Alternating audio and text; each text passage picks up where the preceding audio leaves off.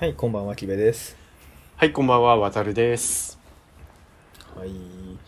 たるさんとちょっと話をしてた、うん今日は3月の27日になるんですかね。あのーはい明日アカデミー賞発表ということで、ちょっと普段水曜日ぐらい目標に上げようって言ってたんですけど、うん。今回はまあ、記念すべき94回目ということ。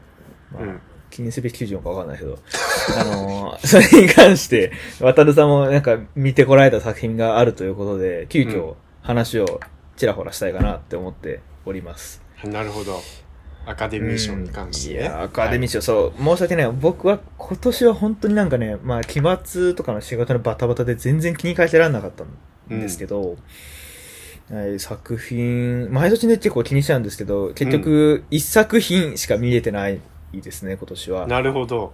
うん、まあ、まず作品賞の一覧を挙げていきますと、うん。あの、ベルファスト、うん。コーダ、愛の歌、ドントルックアップ、うん。ドライブ・マイ・カー、デューン、砂の惑星、ドリーム・プラン、リコリス・ピザ、ナイトメア・アリー、パワー・オブ・ザ・ドッグ、ウエスト・サイド・ストーリーはい。っていう10作品がノミネートされています。なるほ。ど。渡るさんはどれ見ました？えっとね、まず、ベルファストと、えっと、ドライブ・マイ・カーと、えっと、パワー・オブ・ザ・ドッグのこの3結構作品。見てる。もう少しね、本当は今日までにちょっと見たかったんだけど、ちょっと見れなかったです。でも3作品は見ました。キベちゃんはコーダをね、コーダ愛の歌をそうそう、前もね、話したと思うけど、コーダ愛の歌しか見れてないですね。んでもこれ本当はね、成功法で言ったら全部ちゃんとお互いに見てさ、なんかこの作品どうだったっていう指標をなんか2、3時間繰り広げるのが多分成功法だと思うけど、ままあね。あ、アングラポッドキャストの僕らからしたらもうこんな雑な感じでやってますけど、そうですね、あの、どうでしたって、まあお互い見てるもん違うからね、なんかあれはなんだまあまあそうなんだよね。ただ、うん。まあでもさ、やっぱこう、注目すべきはあれじゃないですか。うん。やっぱ日本のね、うん。作品が入ってるドラライブ・マイ・カーが作品賞にノミネートされてるっていうのはかなり快挙なことじゃない？いや、そうですよ。だってこれ最後に日本の作品が入ったのっていつなんだろう？あれ、ノミネート自体はいつなんだろう、うん。でも本当だいぶ、だいぶいいつなんだろうね。そうね。ちょっと下調べが甘い、お互い甘いんですけど。そこれでも、これ、あれです、でも3時間あるんですよね、確かね。3時間ある。結構長い作品なんだよ。3時間でしかもちょっと前、どっかの回で話してますけど、やっぱあの、村上春樹作品っていうところでなんか、ちょっと、引いちゃうというか、なんというかですね。うんうん。いやでも、羅生門とか、送り人とかも入ってるんだね、もう過去で言うとね。過去で言うと、多分作品賞は初なんじゃないかな、ノミネートは。作品賞自体は。賞はないのか。多分、あのー、外国語映画賞とか、まあ今で言うと国際映画賞とか、そういうのでんノミネートはあるけど、作品賞にノミネートっていうのは初なんじゃないかな。あ、そうなんだ。あ、そうそう。だから、すごい快挙なんだよね。本当だ。なんか今、サイト見ながらあれだったら日本アカデミー賞のやつばっか出てくるな。それではないんだよな。でも確かにそうだよね。なんかうん、これ見たときに、あ、でもドライブ・マイ・カード入ってるんだ、とは思ったけど、うん。なんかカンヌかなんかの映画祭で賞取ってましたよね、確か。あ、そうね。脚本賞か。うん。脚本賞か。うん。撮ってて。うんでもまあ、あの、ドライブ・マイ・カー見たんですけど、うん。なんかね、うん。やっぱり、まあ、すごい面白い、面白いっていうか、すごいいい作品だなっていうのはあって、はいはいはい。でもこれがなんでこう、そんなに国際的に評価されてるのかっていうのは、うん。自分ではなんかいまいちよくわかんなかったけど、なんかテーマ的にはその、喪失と再生みたいうん。な、なんかこう、誰かを亡くして、うん、その心にぽっかり開いた穴をどうこう埋めていくかとかその,、うん。その先の人生どういうふうに再生していくかっていう、まあ、うん。話で、結構まあヨーロッパとかアメリカの人が日本映画に求めるのって結構そういうところが多いから、えー、結構あのなんだ。是枝さんの作品とかが評価されてるのって結構そういうところがね、その死生観みたいな話そうそうそうそうそうそうそうなんかその、死とどう向き合うかとか、うん、なんかああいう歩いても歩いてもとかヨーロッパにはない感覚があるからってことなのかな？映画に対して。ね多分。まあでもなんかヨーロッパはぱなんかそういう宗教的にそういうのを描いたりすることは多いけど日本人独特のなんか多分そういう仏教とかそういう日本人独特の、まあ、無宗教って言われてるけど、そういう日本人独特の文化においてのそういう死とそこからの再生っていうのが結構興味深いんじゃないかなっていう。結構ねドライバーカーもうなんなんだろうな。なんかね別に直接的に宗教観とかそういう死生観描いてるわけじゃないんだけど、なんかこう、そこにつながる部分があるなっていうのはすごいあったからそこが評価されてるんじゃないかなっていう、なるほどね。なんかドライブ・マイ・カーって話ばっかりにちょっとなっちゃうけど、うん。そんなさ、日本、なんか気がついたらもうカンヌで賞取ってました的うん。な感じだったイメージなんだけどさ、うん。日本でそんな話題になってたっけ？日本ではそんなまあ結構その海外で賞を取ってから話題になり始めたっていう感じだよねああ、ですよね。ん3時間でもなんかその雰囲気の中の、まあなんとなくあらすじ見ましたけど、うん見れる自信あんまない。3時、結3構時間ハード。ル高いハードル高いよね。なんか昔、あれですよ、トム・ハンクスのグリーンマイルか。はいはいあれを見てた時も、なんか名作って言って見て、3時間あったんですよね、あの映画ね。確か、グリーンマイルも。うん。でなんかすごいいい話なんですけど、これ2時間でなんとかなんなかったかなって、それ見たと、まちょっと思いましたね。そうね、うん、そういう感じ。で、やっぱ3時間の映画ってすごい難しいですよね。難しいね。かなり、こう、良し悪しがはっきり出る映画うのん、軸な気がします。うん、結構ねストーリー的にもそのなんか、うん。あの波があるような感じじゃないから結構静かな映画だからね、絶対そうだよね、うん。これね。で基本まあ会話劇というか会話を通してこう話が進んでいくっていう感じだから、うん。まあ割と見る人によってはこう退屈だったりなんか物足りないなっていうのはあるかもしれないけどうん。でもなんか、あとも、すごいね、その3時間、西島さんとか、うん、えーっと、三浦透子とかね。岡田くんとか。岡田君あーそうかとか、ね、そうか。そうそう。まあ、やっぱその辺の俳優の力が映える映画ではありますよね。そうね。俳優の力とか、まあ脚本とかいろいろあるけど、なんだろうな。でもすごいなんだろう。すごいなんか見てああ見た後にああこの作品すっごい好きだわっていう感じではなかったけどなんか見た後にいろいろ考えて、あれ？これシーンってこういうことなのかなとか考えていくうちにだんだん好きになんかじわじわ好きになっていくっていうそういうなんか結構味わい深い作品が個人的にはそういう感じがしました。なるほどね。わかうんりましたあと2つ見たって言ってましたよね。あとはね、えっ、とね、うんこの前見たのがそうね、ベルファストとパワーオブザドッグっていうのを見て、うんで、パワーオブザドッグは、まあ、ネットフリックスで配信してるんだけど、うん。えっ、と、まあ、ワウワウでなんかこう、アカデミー賞の直前番組がやってて、うん。で、まあ、この作品は映画館でぜひ見た方がいいみたいなことを、あの、映画監督の大根仁が言ってたから、うんうん。あの、モテキとか撮った。じゃあ映画館で見ようと思って、まあ近くでやってたから見に行って、でもね、パワーオブザドッグは今回の、あの作品賞で言うと、うん。まあ、この作品が撮るんじゃないかって言われてるわけ。あ、そうなんだ。一番そその、前評価が高いんだ。なそうそう、評判が。まあ、ノミネート自体も12部門ぐらいノミネートされてるし、うん結構もうこの作品が硬いんじゃないかって。わパワーオブザドッグか、まあ俺が聞いたところによると、まあベルファストかどっちかが取るんじゃないかみたいな。言われててうんまあ多分まあまあ、あのー硬いのはパワーオブザドッグって言われてるんだけど、俺はね、正直あんま、なんか、その日ね、うんあのね、ドライブ・マイ・カーを最初に見て、その後にパワー・オブ・ザ・ドッグを見たの。あーすっごい、ようやりますね。ダブルヘッダーしてて、ちょっとまあコンディション的にちょっと疲れてたっていうのもあるかもしれないけど、俺はパワーオブザドッグはなんかあんまりハマんなかったなっていう。そうなんだ。うんでもなんかあれですよね、うん確かにサイトの評価も高くないですよね。あ、そう、なんかね、みんなにこう好かれるような作品ではないかもしれない。結構なんか分かれるっていうか、好き嫌いが分かれる作品かもしれない。てか、キベちゃんが見たさ、コーダとかは多分みんな好きじゃん。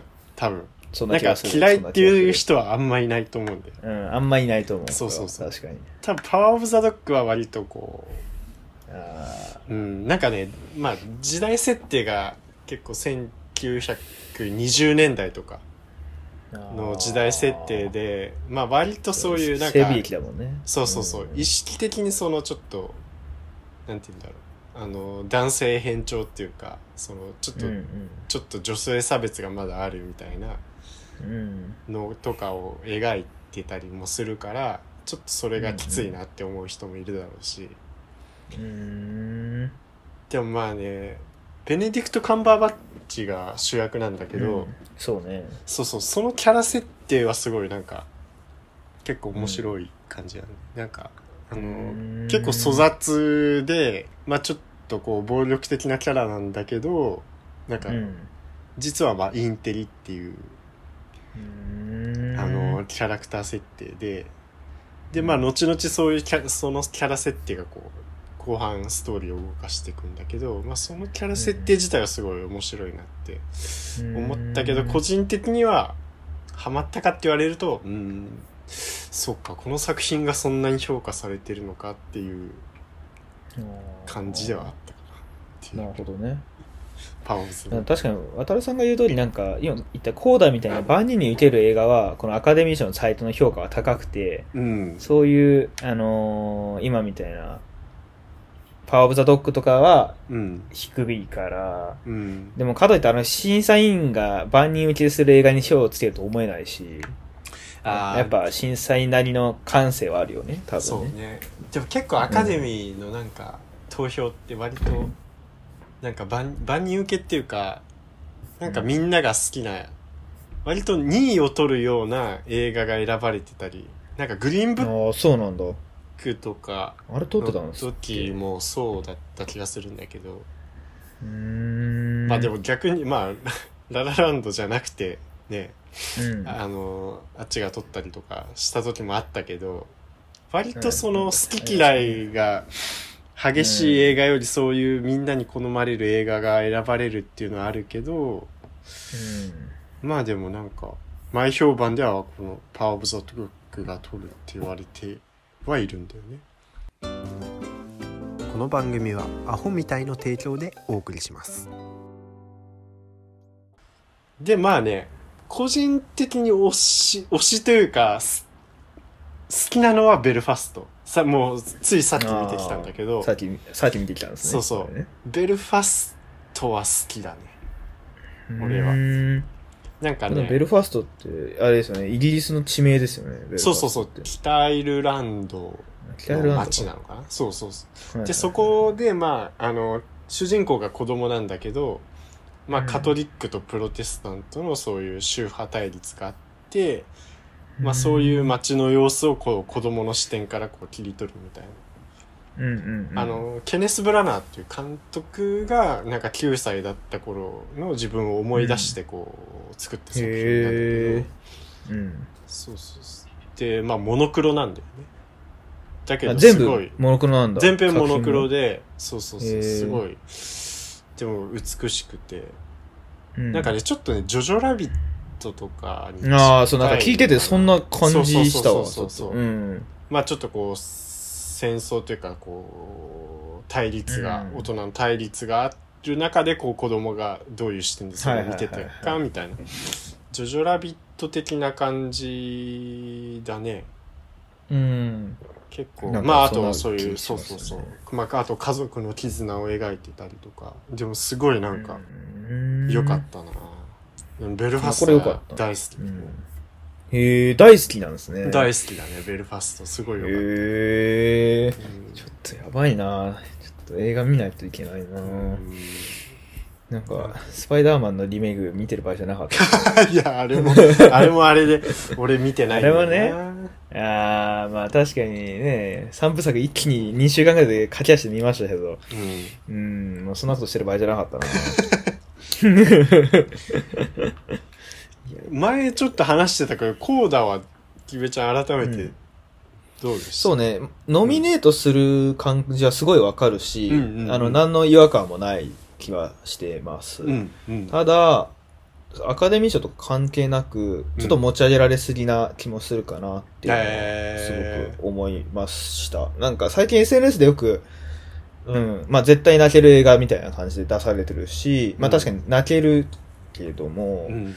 なんなんだろうな、その、詰め込みすぎな感じが、特に恋愛的な要素、まあやっぱああいう思春期、青春ものとは絶対に外せない要素だと思うけど、うんちょっとそこの展開が無理やったなって、そこまですんだったら無理してそこのことを描かなくていいんじゃないっていうのはちょっと思っちゃったかな。へーそういうとこだけはちょっとあれだった。でも、もうひたすらこの映画を劇場で絶対見た方がいいと思うし、うんあの、この主人公の女の子の歌を聴くだけでも劇場に足を運んだ会話あるなと思う作品だったうん。から、改めて思うけど。へーなんか、やっぱこういう最近、例えばそういうさ、マイノリティ的なところを浮き彫りにする映画って多いと思うんだけど、そうねこそううんう、なんていうのも、なんていうんですね。まあ耳が聞かない、ろろう話者みたいなうん。人たちを描く。しかもその中に一人、そのマイノリティであるろう話者の中にも、喋れるっていう、家族の中のマイノリティにフォーカスをするっていう、うん。マイノリティの深掘りをする映画っていううん。感覚は、すごい斬新、斬新、うんありそうでなかったかなって思うし、ん。で、描写もすごいセンシティブな描写をするし、うん。なんか、そうだね、そういう描き方はすごく素敵だったかな。うん。まさにうん。まあ、ノミネートしてもおかしくないけれども、ただそうは言いながら、まあ、詰め込みすぎな要素もちょっとあって、なんだろうね。うんそこまで持ち上げるっていうのはたまにちょっと思っちゃったりする。えーなんか批判するのはあんま良くないですけど、まあでも、総じて、まあ、割といい作品だった。うん。いい作品だまあ、ったなこれは評判高いもんね、やっぱね、コーダはね。高い。でもなんか昔見に行ったグリーンブックとかも僕劇場見に行きましたけど、うん。あれだよね、あの黒人と白人の話だよね。そうそうそうそう今ちょっと嘘そう。ロードムービー。イタリア。系の、プうん、イイタリア系の白人の人と、うん。っていう、あれは見に行ったけど、なんかそんななんかなっていうのはちょっと思ったかな。まあ、あれはままあ、あそうね、確かに。最、最強の二人の二番線時間がちょっとあった。あ言い方悪いけど、あ。し、で、しかもなんかその白人も、ね綺麗に白黒ではなくて、その、白人の中でも割と、こう、蔑視されてるうん。白人だったっていうのもあって、うんなんだったら、当時見た時には、ああ、でもなんか前評判とか言ってることとちょっと違うかなっていう感覚では見てたのを覚えてますね。なんかあの頃って結構、そのアメリカ国内でもなんか、なんだろう、そういう黒人差別とか結構差別に対する、こう、うん。世の中のなんか、こう、なんだろうな、注目まあ、が結構。敏感だっ切り込むた的な話は多かった時よは多かったから、そういう作品が結構ピックアップされたのかも。そうね。風向きが警察が殺されたとかあったじゃないですか。うんそういうあれも多うん分そのぐらいなんじゃない、そうね、気それぐらいの時にすごい聞いた気がするな。そうね。そういうやっぱ時代というかね、なんかその時の、うん。えっ、と、風向きみたいな、なんか世の中、あの、なんかそういう感情をこう反映した作品みたいなうのん。が選ばれたりもするしね、やっぱね。まあ、それが一番刺さりやすいですよね、多う分ね、ん、なんかよくあの、全然映画じゃないけど、戦隊ものとかって、うん。うん。来年、マイクールやるやつって何をするかって言ったら、なんかその年度年に流行ったものをモチーフにしてうん。やるっていう。だから鬼滅が流行ったから仮面ライダーセーバーっていう剣を元にしたものにするとか。そうなんだ。そう、なんからしいんですよ。だからそういうのが、ちょっとアカデミー賞ではないけれども、やっぱりそういう、特に子供向けて一番純粋に入り込む作品だから、あそういうところにも、あそういう風潮があるってことは、そもそも真相的にはそういう傾向って多いんじゃないかなっていうのはまあね、思いますね。確かにね。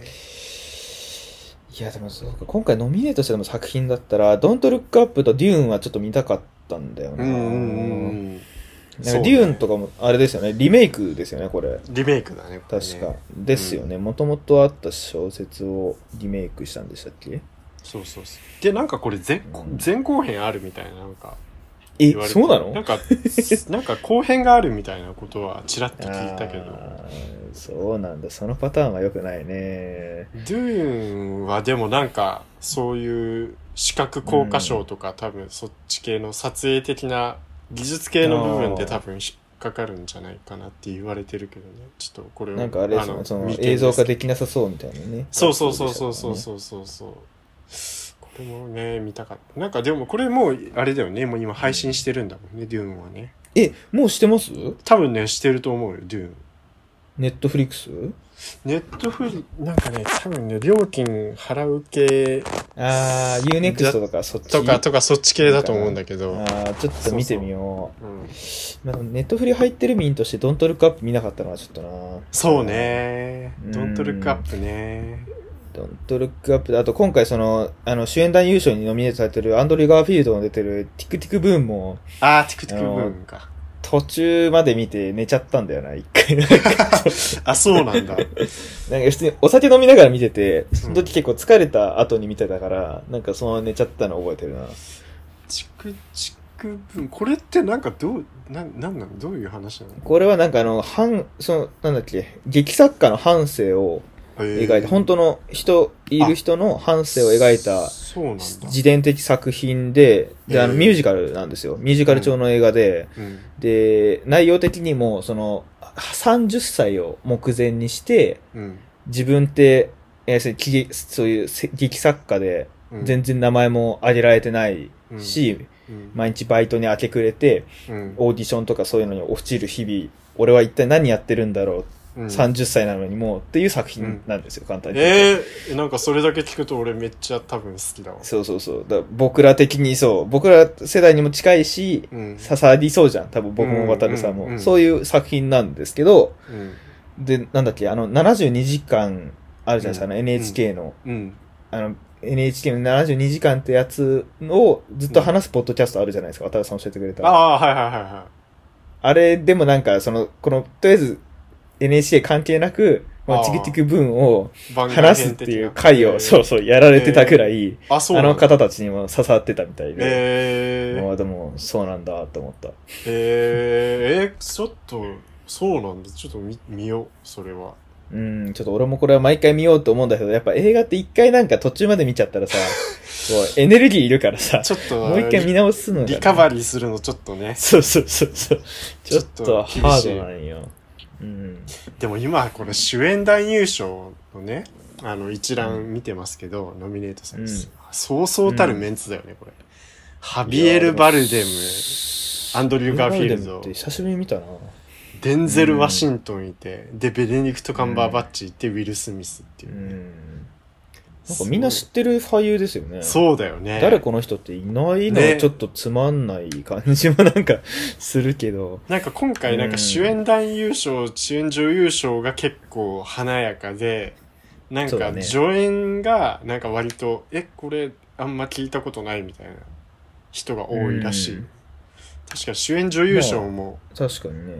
ジェシカ・チャスティンとか、まあニコール・キッドマンとかね。ペネロペ・クルスあたり、そうそうそう。まあオリビア・コールマンも結構最近名前聞くし。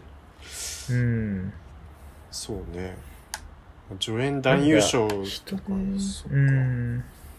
コーダ選ばれてるよ、ね助演男優賞。トロイ・コッツァ。お父さん役？かな？あ、お父さんだね。うんお。父さんはでもすご、うん、よかった。そうまあ、あの家族全員すごかったよな。うえん。どうやって役作りするんだろうと思うぐらい。まあ、あの、ししかもセリフを覚えるのと別で手話じゃないですか。ー、とかそうね。ああいう役作り的なところはすごい思ったかな。うんうんうんうん。いや、でもやっぱり、あれだな、ちょっと、もう22年度が発表されてしまったから、23年度はちゃんと抑えたいですね、この話をしてると。うん。そうだよね。うーん、ちょっとね。いや、今いやなんかいや、なんか今、手話つながりで言うと、ドライブ・マイ・カーでも手話を使ううん役の人が出てくるんだけど、ああ、そうなんですね。そうそう。そのね、女優さんがすごい良くて、うん。なんて言ったっけな。えーっ、とね、ね、いいってどういう意味でいいの？あのね演技が素晴らしいというかうん。えっ、とねなあパク・ユリムさんっていう人なんだけど、うん。この人韓国の人はってこと？そうそう韓国の人。この人ね絶対多分出てくるから。てか結構韓国国内では割と若手女優で有名な人？有名、有名っていうかまあし新進気鋭みたいな感じらしいんだけど。ここの人絶。対なんか多分出てきそうだなって感じだったから。パクユリムさん？パク・ユリムさん。もう俺インスタもフォローしましたマジで早っ。早いね。パク・ユリムさんパク・ユリムって多分ね打ってもそんな詳細な情報が出てこないっちゃ出てこないそうね。なんか韓国の作品にいくつかは出てるっぽいんだけどそうだね。なんか確か見ててもそうだね。ドラマを中心に出てるみたいななんか映画はそんな出てないらしいんですけどまあでもなんか、コンサンウが出てた推理の女王2点に出てますと書いてある。おおコンサンウ・チェガンヒ。確かにこの辺の名前聞いたことあるけど。うんロマンスは別冊付録ってなんか聞いたことあるああ、見てた見てた。ちょっと、てた3話しか、へー3話しか見てないけど。ネネットフリックスにありますよ。え職場の、あのー韓国ドラマ好きうん。お姉様に、あ。すごく見てほしいって言われて、え3話だけ見ー、て、あ面そ白い。れでちょっと途絶えちゃいました。あ面白かったけど、やっぱね、韓国ドラマ長いからね、ちょっと、うん。あの、まあね。おじにはなかなかね、ちょっとあの、まあね耐久力がいるわ。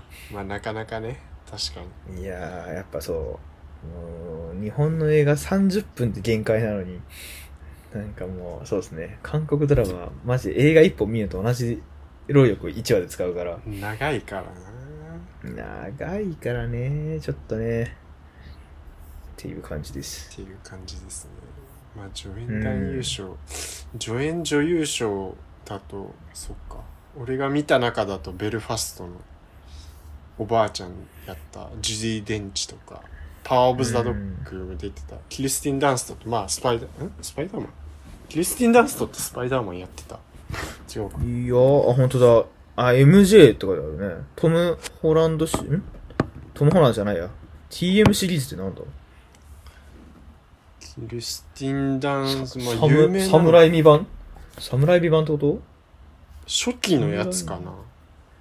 まあキリスティン・ダンスは結構有名な女優さんだけどあも、そうなの俺ちょっとあんまり詳しくなかったです。多分ね見ればなんかあこの人ねみたいな、あ、本当？うんでも MJ だから広いんだよね、だって。そうねへー初期のやっていう感じなんだねいや、でも、いやいや、あれですよ。やっぱ侍未版のスパイダーマンの MJ だわ。あ出てるかやっぱうん。なんか、当時、結構 MJ が可愛くないって酷評されてたの覚えてるけど、この人がそれだだダンスと可愛いって感じじゃないもんねなんか、うん、なんか、割と大人びてますよね。そうそう当時がなんか、すごい、大人びてる雰囲気だったの覚えてる。うんああ、でもそうなんだ。うん、なんか、そうだな。いや、スパイダーマン、ちょっと一回外せていいですか、うんあの、この前そのトム・ホランド版の3作一気に見て、うんまあもうネタバレながら詳細言わないですけど、うんその、あれ3部作で終わって、また3部作続くんですよね、あれトム・ホランド版で確か。えー、なんかはいらしいんですよ。うん。あの、1、2、3が要するあの、ホームシリーズは、なんかその、アイアンマンとスパイダーマンの話で、うん。またそっから先は、あの、オリジナルのスパイダーマンの話になってくるらしいんですけど、えいや、その時にそうっすね、なんか思い出したのが、まあ、僕、やっぱトラウマでスパイダーマンってもともと、あのなんで？あの、さ、最後がこのキリスティン・ダンスとか出た、あの、侍未版のー、うん。スパイダーマン一作目の、もう僕、ゴブリンってあの、覚え、わかります？はいはいは緑の敵。い緑のやつね。そうそうそう、あれがいるんですけど、あれがなんか、スパイダーマンを殺しにうん。来るシーンがあって、うん。もう怖くてあの、その時僕小学生でしたけど、もうそれあ劇場で見て僕そっかそ怖くなっちゃって。昔かそっかそうですよ。もううん何十年、もう20年ぐらい前じゃないですか。うんそれを見てもう僕、怖くなっちゃって、その時、小学生で一人で寝てたんですよ、部屋に。うんもう、怖くて1ヶ月ぐらい親とかと寝てました。怖くなっちゃって。うん、ゴブリンが来るっなくなっちゃってて。そう、ゴブリンが部屋の窓突き破って 入ってくるって思っちゃって。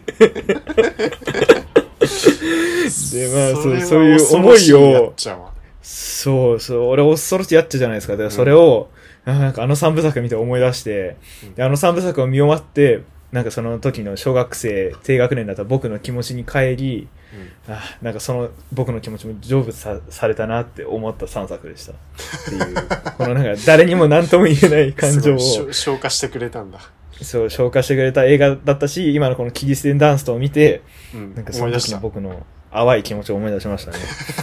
本当に、もう、本当怖かった。もうちょっと同期しましたもん、久しぶりにあの、三部作見て、トム・ホランドの。あれを見て、ゴブリンだ、すごい嫌だって思った思った。いやー、トラウマだったなーってぐらい、本当に嫌だった。あの時ってそっか小学生ぐらいだったのかそんなちっちゃかったか小学生ですよ。ちっちゃいですよ。おもう親父と見に行って、もう帰りずーっとなんか泣いてた、覚えてえ怖くて。でもちゃんとそっから、なんでかわかんないけど、ちゃんと侍未版は3部、三作目まで全部見て、うん。うん、まあ、そうだな、惰性で見てた気はするけど。え、でもどうです？渡るさん的にもそういう映画のなんかトラウマとかってあったりしません？トラウマねなんか呪文字ってあるじゃん。あ、呪文字わかります？呪文字でなんかハンターみたいな人が出てくるじゃん。なんかあなんか銃持った呪文字。いや見てないんだ。なんかね銃を持っ見てないけどわかたりますよ、映画は。なんかうん。おっさんが出てくるんだよ。なんか。うん。なんかそれが結構ちっちゃい頃なんか夢の中ですごい出てきてそれに追っかけられるみたいなね、夢をなんかめっちゃ見てて。あるんだね。うん。嫌だったなっていう思い出とかあるね。なんかあれですね、しかもこの当時、え、劇場で見見たんですよね、多分。いや劇場にい。やでも多分 DVD とかビデオとかそっちで見たと思うけど。だったらなんかなおさらこのやっぱロビン・ウィリアムスが出てるぐらいの作品でちょっと色もセピア色みたいな色してるからそうね。余計にちょっと怖いですよね。うん。うんえだってなるほど呪文字っていつの作品なんだろう。結構。確かに。呪文字でもやっぱ呪文字誰でもやっぱありますよね。なんか友達にいたのはあのーなんだっけあのジャック・ウィルソンが出てるやつ。ジャック・ウィルソンだっけ？ジャック・ニコルソン、あジャック・ニコルソンだ、うん。ニコルソンのあの映画何でしたっけ？羊たちの注目あ違う違う。あー、えー違う違う違うシあれ。シャイニング。シャイニング。シャイニングだ、うん。シャイニングがトラウマってやつああーいやーそれはねめっちゃわかるなあんなんトラウマの塊ですよね。ういやいやいやいシャイニングは確かにねあれは、うん、俺もちっちゃい頃に初めて見たけどや。うん。怖いよねいやてかあの俺はもそううどっちかというともうあのお母さんの顔の方が怖いんだけどお母さん怯えてる時のお母さんの顔が怖すぎてあーまあ、あの、パッケージが全てのトラウマですよね。もう、あの映画は、ジャック・ニコルソンも含めてね。俺あのお母さんね日本でリメイクするとしたら確実に市川美香子だろうなっていう 顔が似てる。るっていうだけなんだけそんどな分析、そんな分め析ないよ。っちゃ市川美香子だなって思うそこに目つける？まあ確かに似てるけど。うん。てか、市川美香子って意外といい年なんだな。そうね。最近あの市川どっちだ？妹の方かな？あっちいの方美和、子の方だよね。美和子の方か。妹の方ね。よ。く出てるけど。あ、そうなんだ。でね。市川、シャイニングといえばあれだよね。レッドラムレッドラムレッドラムっていうやつ子供が。あの反対から あ反対から読むとうんマー。ダーってやつねああ、あれそういうことなんだ。俺ね、そうそう。シャイニングかじってしかないからね、あんま深く見てないわ。シャイニング。そうなんだ。それは結構真似してた。レッドラムレッドラムどこ、どこで？どこでなんですよレッドラムやめてよ。そう。シャイニングね。えシャイニング怖いよね。いやー、そうなんか、そういう映画あったな。でもスパイダーマンが色濃すぎて、もう僕それしか覚えてないかもしれない。ああそういう思い出はあるよな。確かに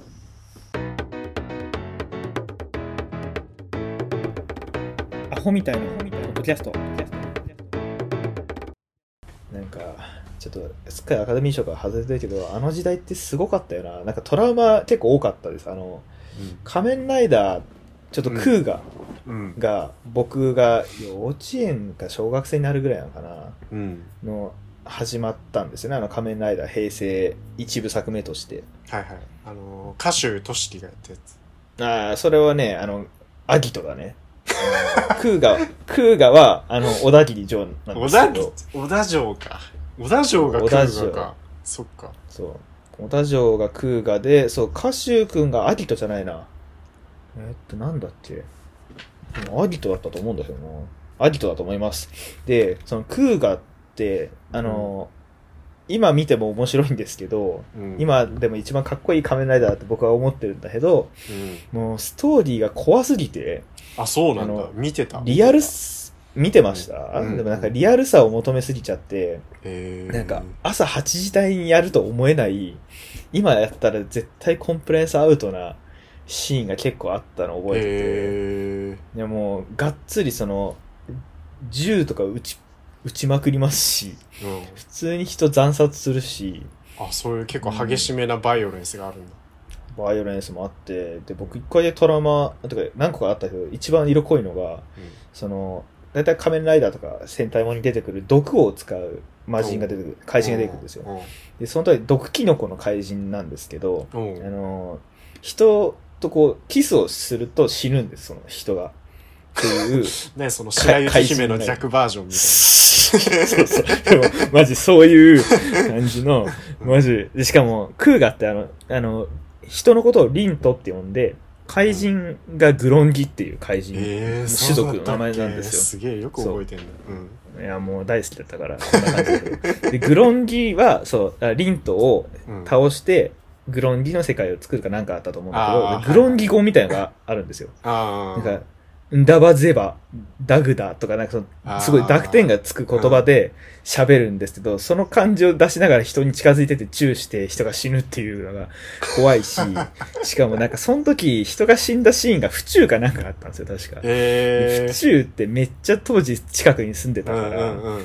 で、しかも、クーガもやられるんですよ、一回戦って。チューされて、うんうんあの、うわーみたいになって、病院に運ばれて死にそうみたいになるんですけど、もう、そのシーンが怖すぎて、なんか、一週間ぐらい外出でき、あの、外に遊びに行けなかった。学校行ってすぐ帰ってましうんグロンギが近くにいるぞっつってた。そう。グロンギもうやばい、府中にいた。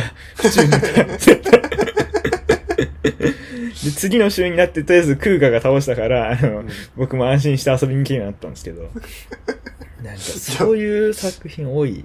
えーでもその小学生ながらさそのロケ地を把握してるっていうのがさなんか子供なんだか大人なんだかよくわかんない確かに。まあみなんか、そう、昔から僕そういうなんか、見た風景を覚えるのが得意だったから、うん、なんか、それが、あ、裏目に出たエピソードですね。いや、でもそんななんか、昔のなんだこの設定って今思うやつなんで腐るほどありますよね。ああいうクーガとか、アギトいやとか。ーあるよね。子供がこんな、ねウルトラセブンとかだってそうだもんねやっぱね。ムタセブンなんかありましたっけ？いやウルトラセブンとかやっぱさ脚本家がさ沖縄の人だからさ結構そういううん。あ差別も、ん差別問題とかさそういうのそうなんだ。すっごいストーリーの中に入れてたわけよ。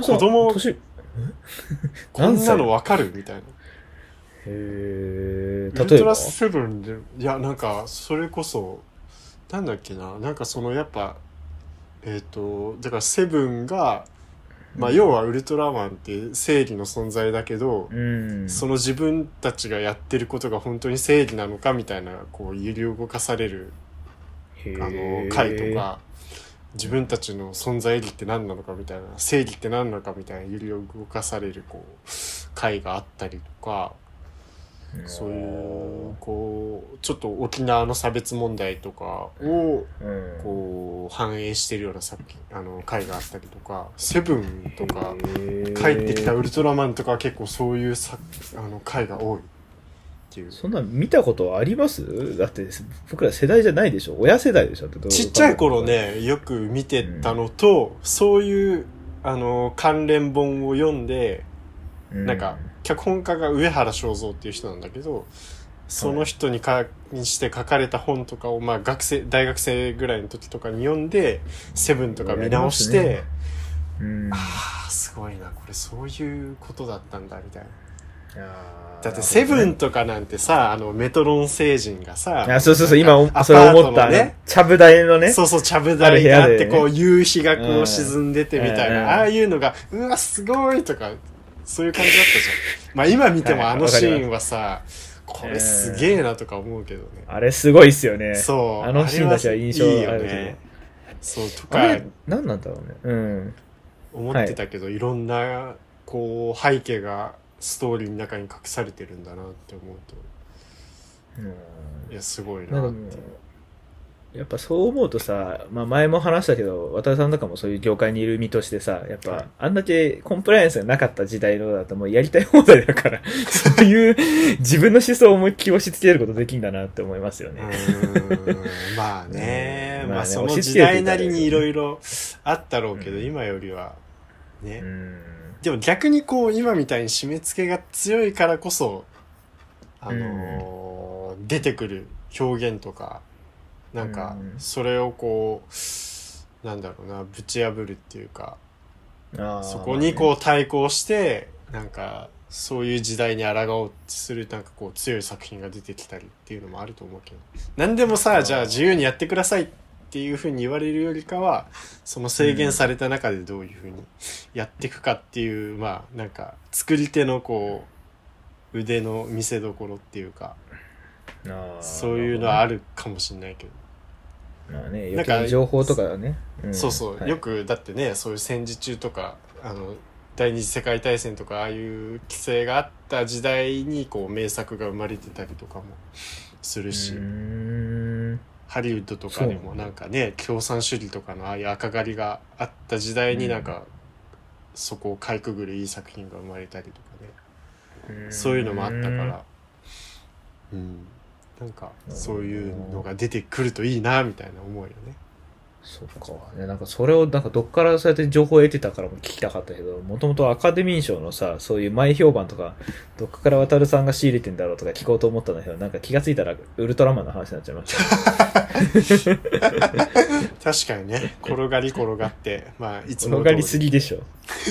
えー、ねでもちょっとなんかおすすめのこういう、ここを見ておくといいよみたいなサイトとかがあるのとは知りたかああったですなんだ俺ね。な何見ねてるんですか？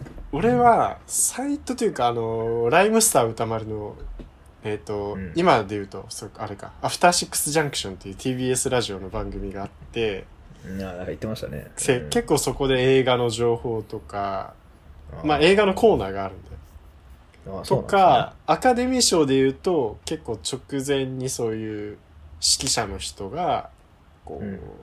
今年の前評判こうですよとかこういう作品がありますよとか、そういう情報を話す会があってそういうの聞いたりして、ああこういう作品あるんだとか、ああ今ハリウッドこういう前評判になってんだとか、そうそう。だからそれこそさなんかあのーカナダのトロント映画祭トロント国際映画祭っていう作、ん。うん映画祭があってそこではい。観客賞を取ると結構アカデミーのか、あのー作品賞を取るっていうなんかこうジンクスみたいなのがあるみたいなのとかをそこで知ったりとか、へえ。そうそうそうそうそうだからいろいろそういう現地にいるからこそいろいろ聞ける話があったりとか俺は結構アフターシックスジャンクション聞いてうんいろいろ情報を得てるかななるほど。うんちょっと、そうか、いい、うん。ラジコで聞くんですもんね、それをね。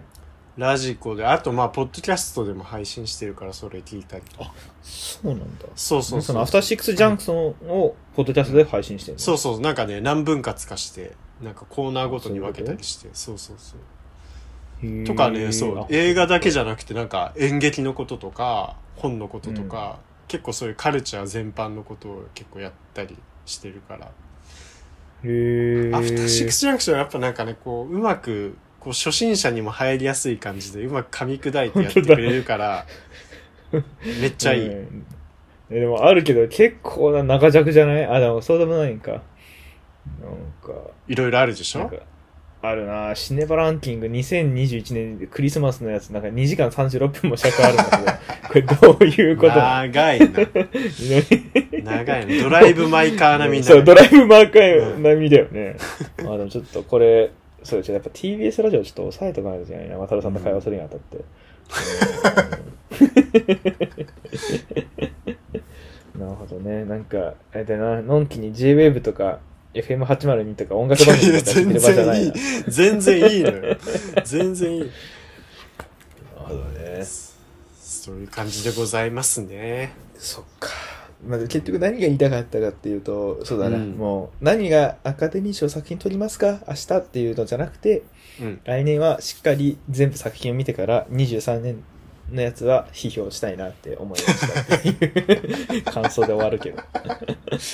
そうね。今結構ね、で日本でも見れる作品多くなってるし、昔はさ、うん。本当アカデミー賞終わった半年後に公開とかさ、そういうのが多かったけど、今結構割とその前に見れる作品とかも結構多いから、なんか日本でもなんかこうキャッチしやすい環境にはなってるかもしれないね。配信も多いし。なるほど。